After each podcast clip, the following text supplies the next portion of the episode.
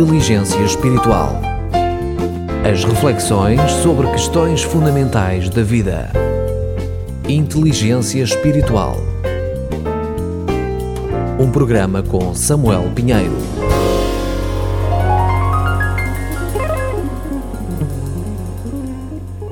Ninguém pode servir dois patrões, Deus e o dinheiro, porque ao desprezar um, acaba por preferir o outro. Vocês não podem servir a Deus e ao dinheiro. Estas são palavras de Jesus que se encontram no primeiro Evangelho, no capítulo 24 e no versículo 24, e aqui lidas na tradução ao livro. Deus descansou e instituiu um dia de descanso para a sua criação a par de um ano de descanso de sete em sete, bem como um ano do jubileu de 50 em 50 anos. Proponho que no motor de busca pesquisem na Bíblia o termo jubileu e registrem o que Deus fala e decreta. Desobedecemos a Deus e vivemos num corre-corre, exaurindo toda a nossa energia que temos, espiritual, emocional, mental e física. Depois, Queixamos-nos de burnout, stress, esgotamento, exaustão. Gastamos tudo e muito mais que a natureza nos oferece na sede insaciável do lucro, pura ganância. Não precisamos de tanto para viver uma vida saudável. Pessoas arrecadam milhões e milhões e, quando morrerem, nada levam, senão a sua falência espiritual, física e emocional. O que adianta ao homem ganhar o mundo inteiro e perder a sua alma? Pergunta ainda hoje Jesus. A injustiça de uma acumulação desenfreada e de uma distribuição injusta, como de uma discrepância absurda do valor da hora do trabalho. Brado aos céus. Lixo e mais lixo. As sociedades consideradas abastadas já não têm onde colocar tanto lixo. A reciclagem fica muito aquém do desejável.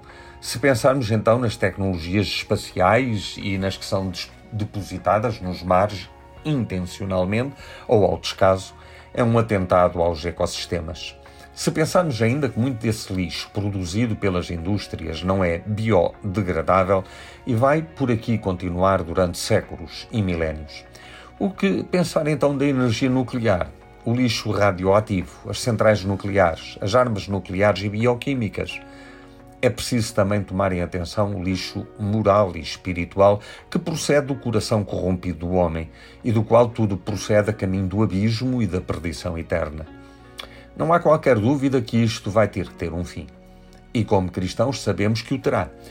Há umas décadas atrás nem conseguíamos entender bem como hoje entendemos, ainda em parte, as palavras inspiradas do apóstolo Pedro. Porém, nós, Segundo a sua promessa, aguardamos novos céus e nova terra, um mundo de justiça. Criação e recriação. Deus criou tudo muito bom. O homem podia estragar e corromper a boa criação divina. Arvorou-se em ser divino e fabricante de deuses e assim continua hoje. Aconteceu o que Deus antecipadamente tinha avisado. A morte instalou-se. De livre tornou-se um escravo. Ainda é capaz do bem, mas até este está contaminado.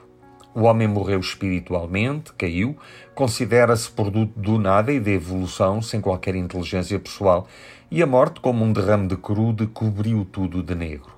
Mas eis que Deus nunca deixou de trabalhar até hoje e trouxe à terra o seu Filho, Deus com o Pai e o Espírito Santo, e criou e continua a criar homens e mulheres novos, nascidos de Deus, tornados justos e santos. Nele, para uma nova vida em obediência à sua vontade expressa na vida de Jesus e das suas palavras. O fim está próximo. Que haverá um fim já ninguém terá dúvidas, só que para o cristão o fim será princípio de uma nova era de paz e justiça, de harmonia entre a criação, o homem e o Criador e Redentor, cujo valor excede todo o dinheiro acumulado, porque é a vida de Jesus que morreu e ressuscitou o valor de cada ser humano é maior do que todo o bem terreno. Há esperança. Sim, há uma esperança certa naquele que encarnou, viveu fazendo e ensinando o bem, denunciando a hipocrisia religiosa, morreu e ressuscitou. Prometeu que voltaria e ascendeu aos céus.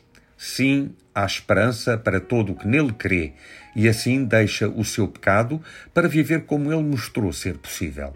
A Bíblia, no último livro, o Apocalipse, no penúltimo capítulo, capítulo 21, os versículos de 1 a 7, dão-nos esta descrição incrível.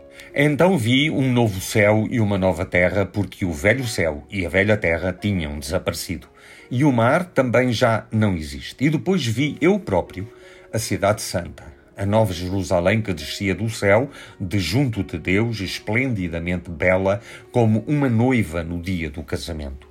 E ouvi uma voz muito forte que vinha do trono, dizendo: Eis que a morada de Deus é agora entre o seu povo. Ele habitará com eles e eles serão o seu povo. Deus mesmo estará com eles. Limpará de seus olhos toda a lágrima e não haverá mais morte, nem haverá tristeza, nem choro, nem dor. Tudo isto pertence para sempre ao passado. E o que estava sentado sobre o trono disse: Estou a fazer tudo de novo. E dirigindo-se a mim acrescentou: Escreve o que te vou dizer porque são palavras verdadeiras e dignas de toda a confiança. E depois disso está tudo cumprido. Eu sou o Alfa e o Ômega, a origem e o fim. Aquele que tem sede darei de graça a beber da fonte da água da vida. O que vencer receberá o benefício de todas estas coisas. E eu serei o seu Deus, e ele será meu filho. Mas quanto aos cobardes e aos incrédulos, quanto aos corruptos e aos assassinos, aos que praticam a imoralidade, aos que se entregam às bruxarias, aos que se dão à idolatria e a todos os que falam mentira, o seu destino será o lago que arde com fogo e enxofre. Isso é a segunda morte.